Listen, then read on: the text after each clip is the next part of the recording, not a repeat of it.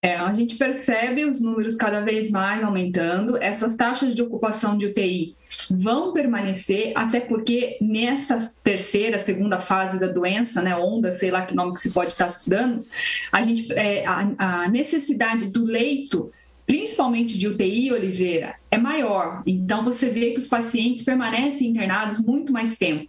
Então, isso dificulta a rotatividade de leitos. Então, os leitos não são suficientes, né? Nunca foram. Na verdade, é, em tempos normais, sem ser pandemia, né, nós teríamos que ter um leito, de um a três leitos para cada 100 mil habitantes em média, e isso de UTI. Isso a gente não tem é, na cidade, né? seja na rede privada ou na rede pública.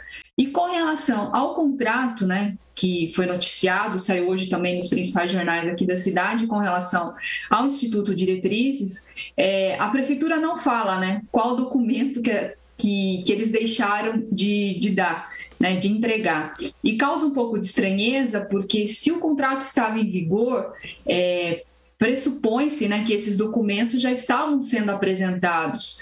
Então, é, não ficou muito claro isso, qual documento né, está faltando, e o que a gente espera é que essa empresa, né, contratada em caráter emergencial, e quando a gente fala num contrato emergencial, a gente fala em contratos sem licitações, apenas pelo menor preço, né? Eu tenho experiência nisso, porque fui secretária de saúde, fizemos de fato alguns contratos emergenciais por extrema necessidade.